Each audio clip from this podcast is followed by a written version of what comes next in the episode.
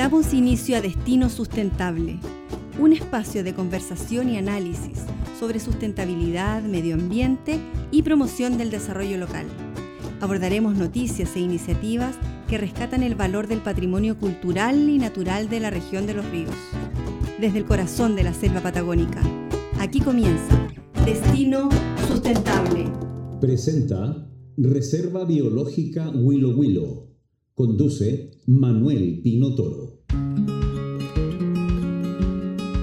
El 14 de diciembre de este año, un eclipse total de sol cruzará la región de la Araucanía y parte de la región de los ríos, siendo visible de manera parcial en todo el territorio chileno. En ambas regiones ya se están preparando para recibir a miles de turistas que llegarán de distintas partes de Chile y el mundo para observar este fenómeno, si es que la pandemia lo permite, claro. El eclipse solar total se verá este año en toda su magnitud en lugares como Isla Mocha, Pucón, Villarrica y Temuco, en la Araucanía. En la región de los ríos, sin embargo, se podrá disfrutar en un 99% de la cobertura del sol. Las autoridades locales hacen un llamado a la conciencia de los visitantes para el cuidado del medio ambiente y piden no contaminar los espacios que se ocuparán antes, durante y después del eclipse. Para conversar sobre este fenómeno que llama la atención de miles de personas, ya estamos en contacto vía WhatsApp con nuestros invitados de hoy. María Teresa Ruiz, astrónoma y Premio Nacional de Ciencias Exactas en 1997.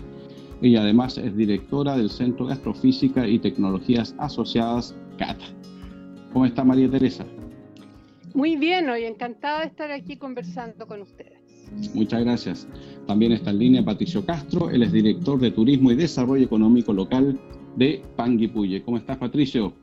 Muy bien, encantado también de participar de esta, de esta actividad. Gracias por participar a ti, Patricio. Finalmente también estará en línea Guillermo Blanc, él es astrónomo del Observatorio Las Campanas. ¿Cómo estás, Guillermo? Bien, muy bien. Muchas gracias por la invitación y encantado de estar aquí. María Teresa, comienzo con usted y le quiero preguntar cuál es la, importancia que ve usted del eclipse que reviste para Chile y las ciencias exactas en particular. Bueno, los eclipses siempre han sido eh, motivo de, gran curiosidad, interés prehistórico, histórico y hasta, los días, hasta el día de hoy. A mí la verdad es que me impresiona la emoción que la gente siente frente a un eclipse. Eh, me incluyo también entre la gente, pero me sorprende, por ejemplo, lo que ocurrió con el eclipse que hubo en julio del año pasado, donde incluso si no era total, todo el mundo se puso como en un, en un estado especial de ánimo para ver este fenómeno tan poco usual, porque en realidad es poco usual los eclipses de, sol, y, y, quedan felices, digamos, de sentirse que han compartido un evento como, como ese. El, el evento que veríamos ahora acá en el sur, en mi opinión, puede llegar a ser bastante más impresionante, además, porque va a ser a mitad de día. El, el, el que hubo en, en, eh, el, norte. que fue también espectacular, y yo tuve la oportunidad de verlo arriba de un avión, así que me, me subieron al avión del National Geographic, y fue una experiencia también bien interesante. Pero yo creo que una de las cosas que, que a mí me, parece más interesante es ver cómo la falta de sol, de esto que lo damos por descontado todos los días, de luz solar, eh, de repente en la mitad del día además, eh, afecta la vida. Y nosotros, tiene que afectarnos también.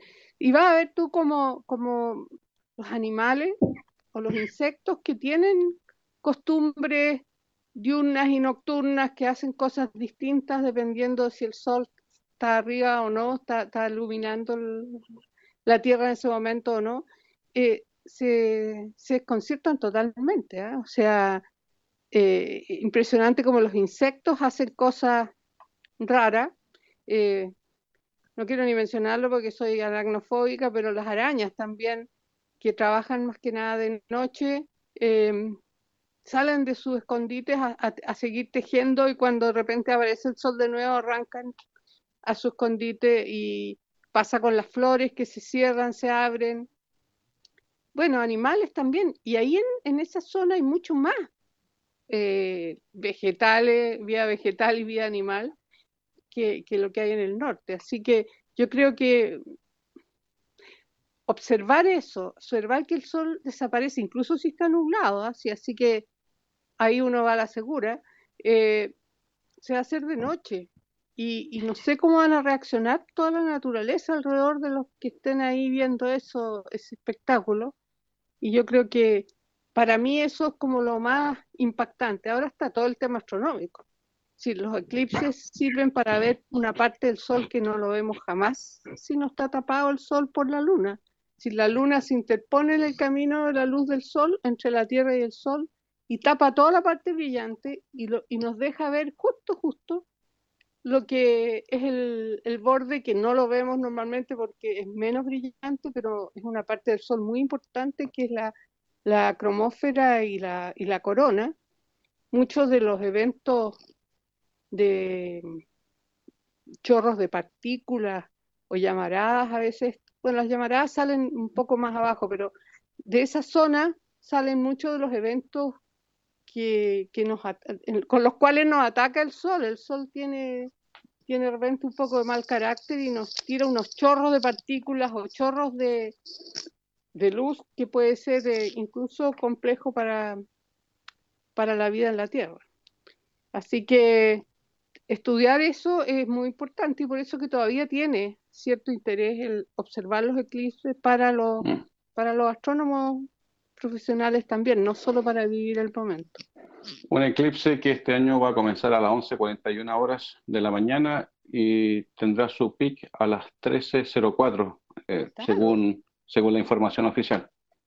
Así que el sol va a estar ahí en su máximo, ¿no? Entonces de repente eso parece. María Teresa, ¿cómo, de acuerdo a lo que usted señala, eh, cómo poder aprovechar este fenómeno para poder motivar a más personas sobre todo a niñas y, niños también, a interesarse por el mundo científico y en particular le pregunto sobre la astronomía. Bueno, yo creo que es, contemplar un evento que ocurre, que hoy día sabemos perfectamente por qué ocurre, ¿no? Son la, con la física que conocemos, podemos predecir los eclipses y todo, y que por milenios en la humanidad lo aterrorizaba. Y hasta el día de hoy hay gente que todavía le tiene un poquito susto a los eclipses. Eh, escuchaba yo que en, la tradición mapuche alguien me dijo los eclipses eran como un presagio de mala de mal agüero, no sé si será correcto, pero eh, en realidad no presagian nada, es un, evento que, es un motivo de darse cuenta que estamos todos juntos en, este planeta y que estamos, que somos parte de un, de un, de un sistema mucho más grande, un sistema solar mucho más grande, no sé, yo creo que a los niños es, obviamente, los niños todos son, entre comillas, medio astrónomos, ¿ah?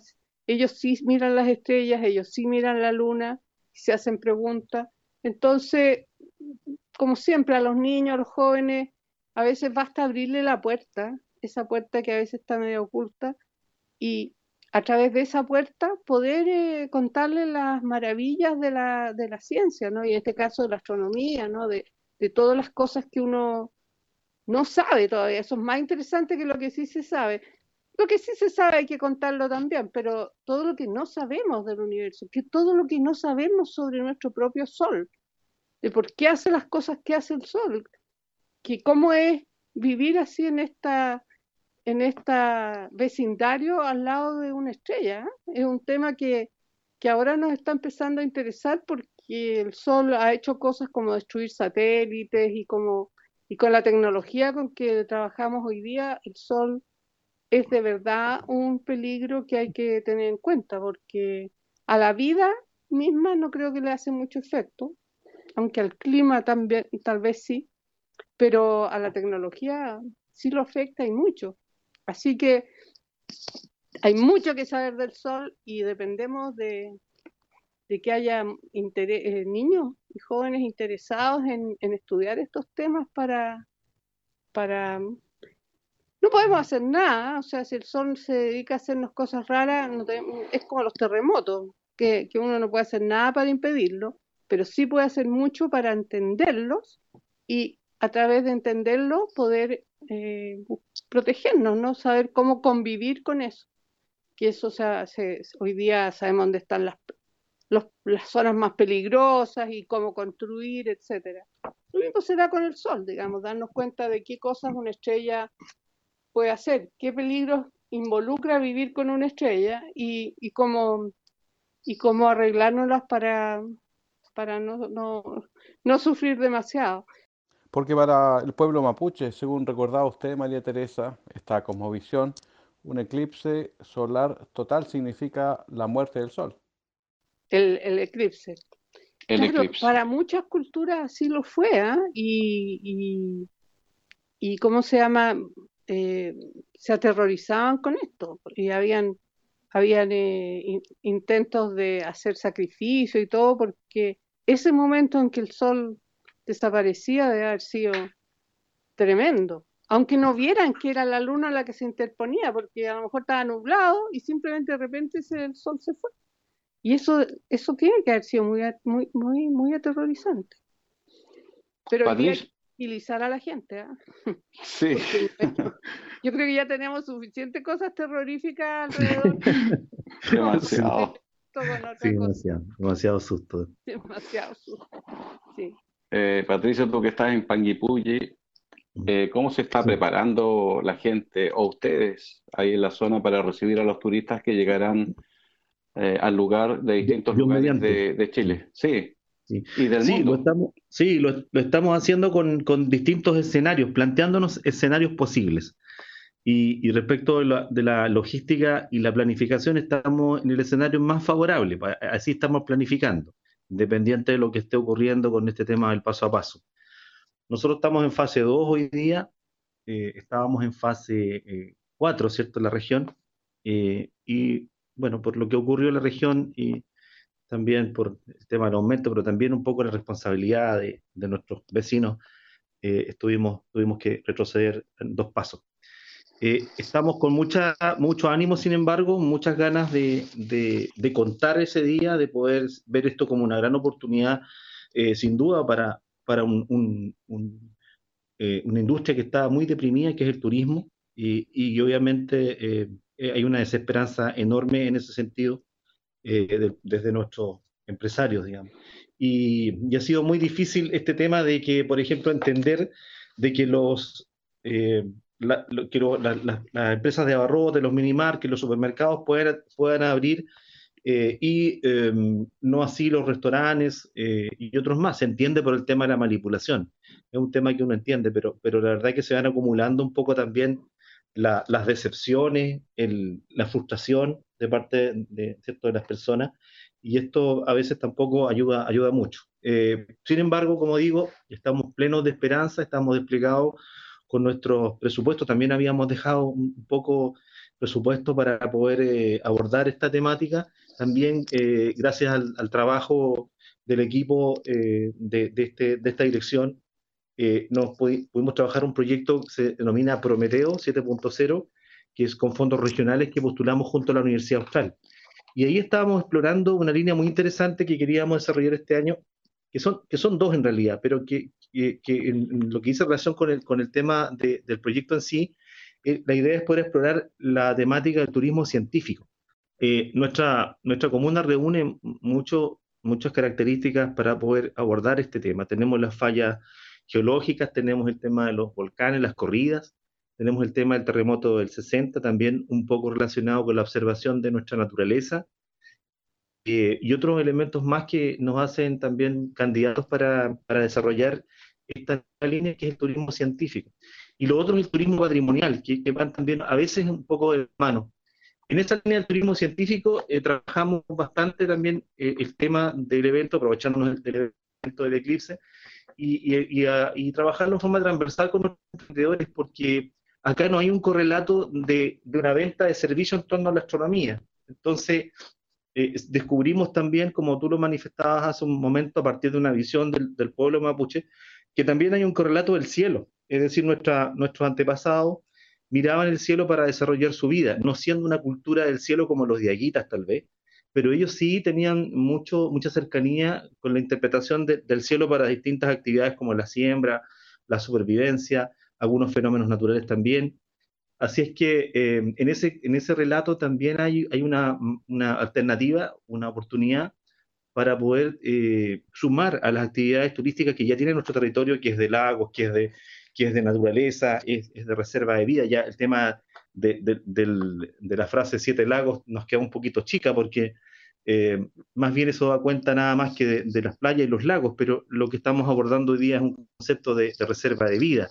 Y por ahí eh, el tema del turismo científico tiene mucha relevancia y obviamente eh, vivir este, este fenómeno del eclipse este año en particular, cuando estamos trabajando esta temática, de verdad que se alinean, valga la redundancia, se alinean un poco los astros para, para poder abordar también esta temática que tan, que tan inquieto nos tiene. También dejar instalado algunas competencias eh, del tema astronómico eh, en el futuro, para que a lo mejor emprendedores nuestros también puedan sumar a su, a su oferta eh, la observación de cielo. No tenemos los cielos que tiene el norte, por supuesto, pero al menos entre diciembre y febrero podemos hacer una observación bastante, yo diría, bastante aceptable, pero esta vez acompañada de, de, los volcanes, rodeada de los bosques valdivianos, de, nuestros lagos y nuestra naturaleza que también es tan, especial.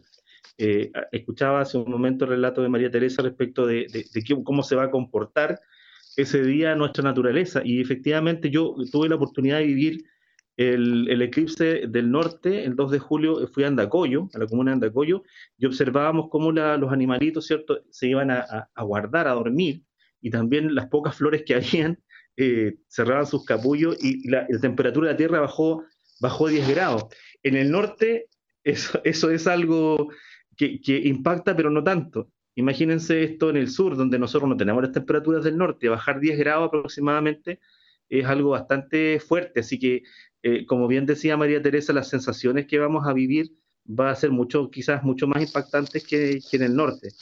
Eh, cerrar diciendo que nos mantenemos muy expectantes, que estamos preparados para recibir a todas las personas que nos quieran visitar eh, estamos desplegados en, todo nuestro territorio, hemos, hemos también descentralizado el evento, es decir, hoy día tenemos preparado rutas rutas en el, mundo rural, hemos también apostado al turismo de base comunitaria, entonces ahí hemos preparado algunas planicies con unas vistas maravillosas con nuestros emprendedores para poder recibir a estas personas y, no concentrar en un solo punto en, este, este avistamiento tan importante que vamos a tener el 14 de diciembre. Y tenemos varias actividades también durante esa semana. Luego te preguntaré sobre eso, Patricio, sobre los lugares de avistamiento y de las actividades, porque también quisiera incorporar a la conversación a Guillermo, porque antes de la sí, claro, antes de la entrevista, Guillermo, eh, para preparar esta conversación, eh, hablábamos de sustentabilidad en el mundo del, de lo que estamos conversando ahora, ¿no es cierto? Eh, de la astronomía, del cosmos, y tú me mencionabas un tema que te preocupa, que tiene que ver con la contaminación lumínica, ¿no es cierto? Entendiendo que la luz artificial de las ciudades genera, vemos un resplendor excesivo y, seguramente molesta mucho el estudio de las galaxias y de las estrellas. ¿Cuál es tu llamado de atención en ese sentido? Bueno, en el contexto del eclipse que vamos a tener en el sur, eh, tal, eh, tal, como hablaba María Teresa, eh, me gustó mucho cuando mencionaba cómo se comportan, por ejemplo, los animales, las arañas, ah, tanto la flora como la fauna también, cuando de un momento a otro se oscurece el sol, porque eso es simplemente un recordatorio de lo sensible que es el ser humano, la flora, la fauna, la vida en la Tierra en general, a la luz, eh, lo sensible que es a, los ciclos naturales que tenemos de día y noche. Eh, y también este eclipse, eh, además de recordarnos eso, nos recuerda la importancia que tiene la astronomía para Chile. Es un evento que va a conectar y recordarle a todas las ciudadanos que, lo vivan, que, este, que vivan esta experiencia maravillosa, que el cielo está ahí, que, que los astros son realmente parte de nuestra vida eh, y de pasada recordarnos que, Chile eh, tiene un laboratorio natural para hacer astronomía que es único en el mundo y, que es parte de nuestro patrimonio natural eh, y tenemos que protegerlo y cuidarlo. Eh, y, esto está muy relacionado con el tema de la contaminación lumínica. Yo, eh, además de, ser astrónomo, trabajo mucho en, temas de, conservación. Eh, soy presidente de una fundación que se llama Fundación Cielos de Chile, que lo que busca es tratar de, entender, que, de que entendamos el cielo, el cielo nocturno en particular, como parte de nuestro patrimonio natural. y podamos instaurar medidas de diseño sustentable cuando diseñamos los sistemas de iluminación para nuestras ciudades, nuestras reservas naturales, nuestras industrias, etcétera, porque hoy en día sabemos, y hay ya décadas de literatura científica al respecto, de que la contaminación lumínica que nosotros emitimos, eh, que no en las direcciones adecuadas o que emitimos de sobra, eh, no solamente eh, hace que el brillo del cielo aumente y por lo tanto no podamos ver las estrellas, y esto es un gran problema en el norte, para los observatorios profesionales, para los observatorios turísticos, cuando las luces de las ciudades cercanas se vuelven tan brillantes que empiezan a afectar la observación astronómica.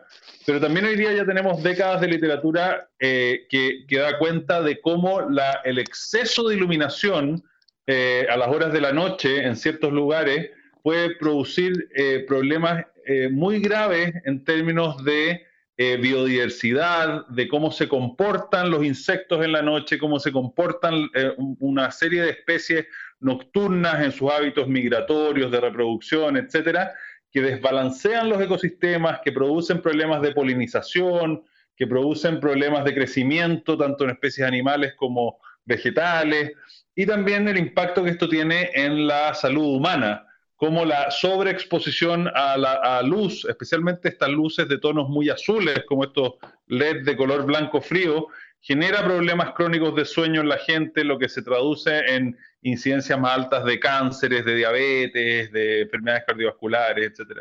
Entonces, eh, eh, eh, está muy relacionado lo que hemos estado hablando del patrimonio natural que tenemos, de la importancia de fomentar el, turismo científico, Em, y, de, en el fondo cómo con este eclipse nos vamos a, conectar con la naturaleza y conectar con la astronomía eh, para que recordemos que, no, es algo que a dar por sentado, que los cielos siempre estén ahí para poder estudiar el universo, eh, o que la flora y la fauna en un, parque, en, un parque nacional o en una reserva natural como Willow Willow, por ejemplo, van a estar siempre ahí para que podamos ir y conocerla y disfrutarla, sino que tenemos que eh, protegerla. Y la luz, el tema de la iluminación, es una eh, variable muy importante en esa protección y que muchas veces es descuidada o no la tenemos en cuenta. Leía antes de conversar contigo, Guillermo, eh, que señalabas en una nota de prensa que la astronomía en Chile es lejos la ciencia que está más avanzada. Tiene una ventaja, decías tú, comparativa enorme. En ese sentido, es el ejemplo de cómo hacer ciencia en el país. ¿Por qué haces esa afirmación o cuáles son los argumentos que tiene para fundamentar esa afirmación, Guillermo?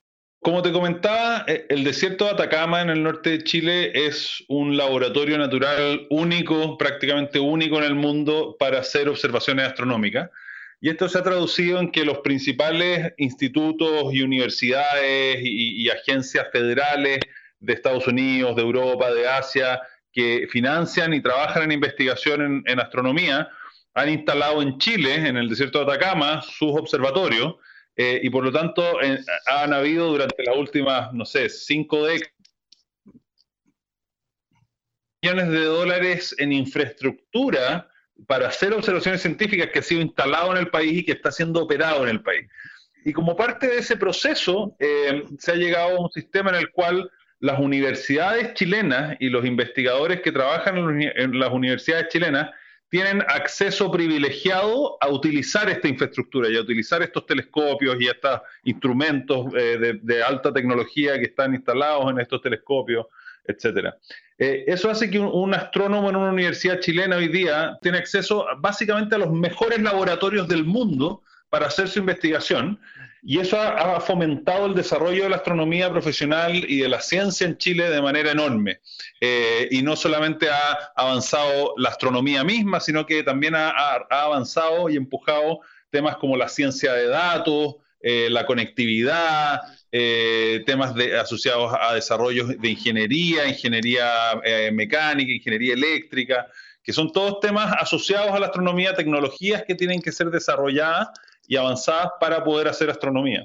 Em, entonces, tenemos una ventaja enorme y, Chile ha sabido aprovechar bien esa ventaja. Y hoy día es un jugador muy importante a nivel internacional en términos de astronomía.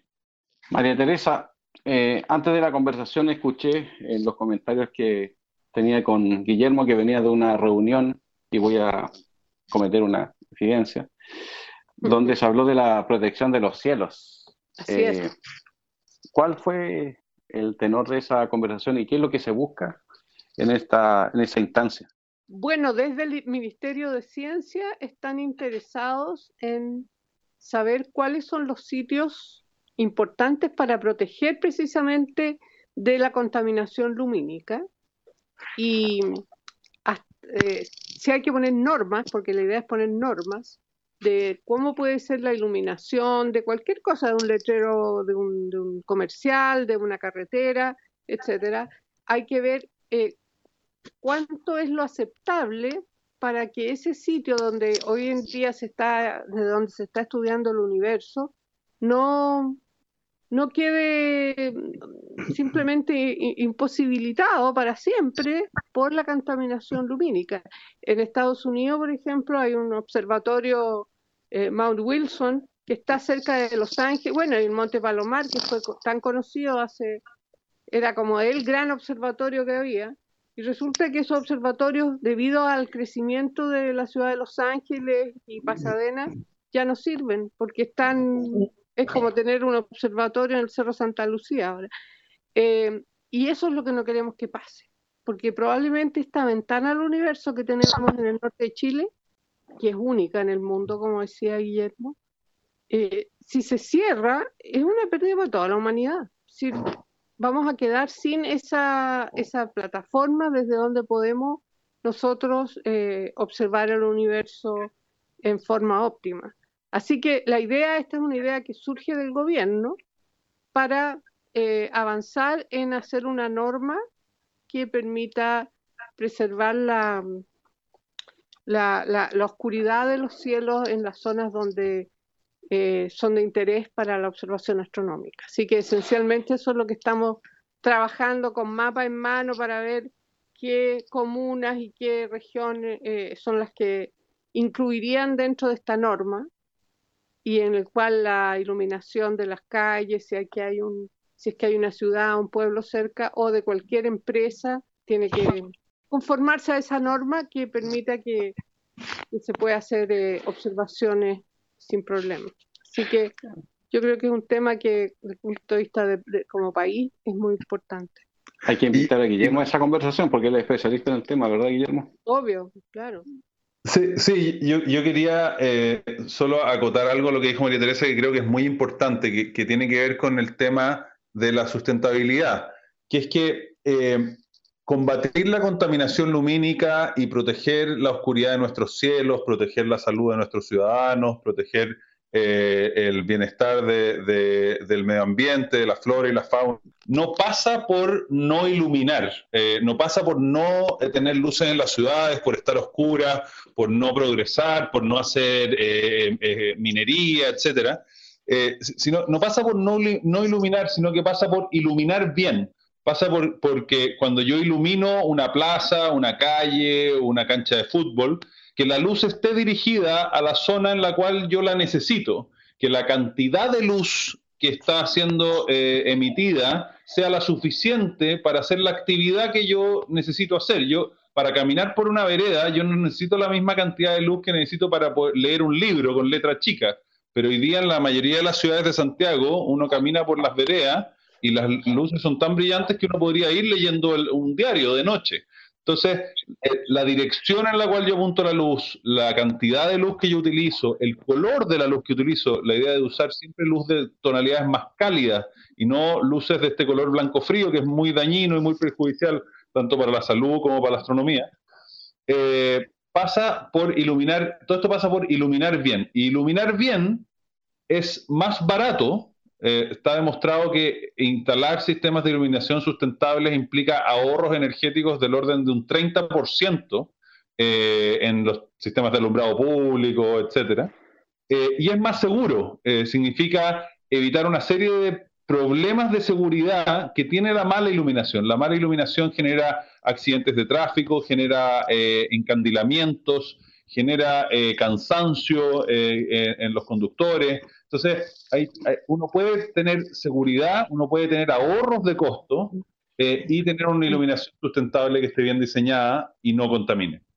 Yo quisiera volver a preguntarle a Patricio, incorporarlo nuevamente a la conversación en un tema que quedó pendiente respecto a lo que va a ocurrir en diciembre con la llegada de turistas, porque ustedes están preparando lugares de avistamiento. ¿Cuáles son esos lugares, eh, Patricio?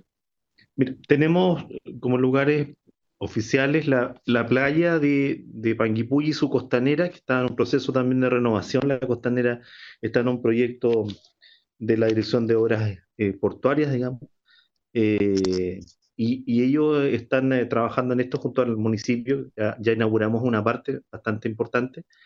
El otro punto importante está dado en, el, en, la zona cero que hemos llamado nosotros en Coñaripe, porque ahí va a haber una, una umbra, no sé si estoy está bien dicho porque estoy, estoy aquí con dos, con dos científicos connotados, que me, siento honrado de poder compartir esta tribuna con, con ustedes.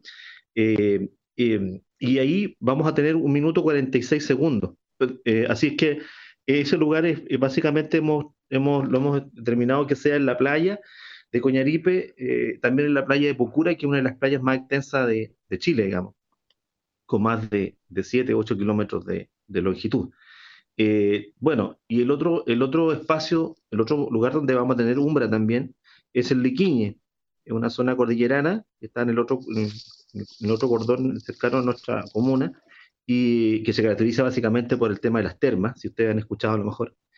Y, y, allí también vamos a tener una, una, una umbra importante en tiempo y hemos destinado una planicie eh, que está cercana al, al urbano, digamos, y, y, ahí también tenemos un espacio importante para la observación del cielo. Pero como les contaba en la intervención anterior, estamos privilegiando también poder eh, usar zonas rurales.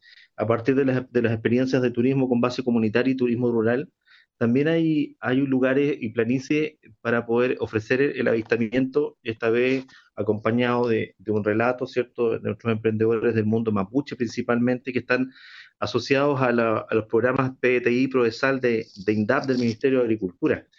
Y, esto también obedece a una estrategia de descentralizar el, el, fenómeno, porque también con el tema de la pandemia no queremos provocar problemas ni, ni daño a las personas, por lo tanto, el llamado a poder usar otros espacios también nos ayuda bastante en el control de, esta, de esta pandemia.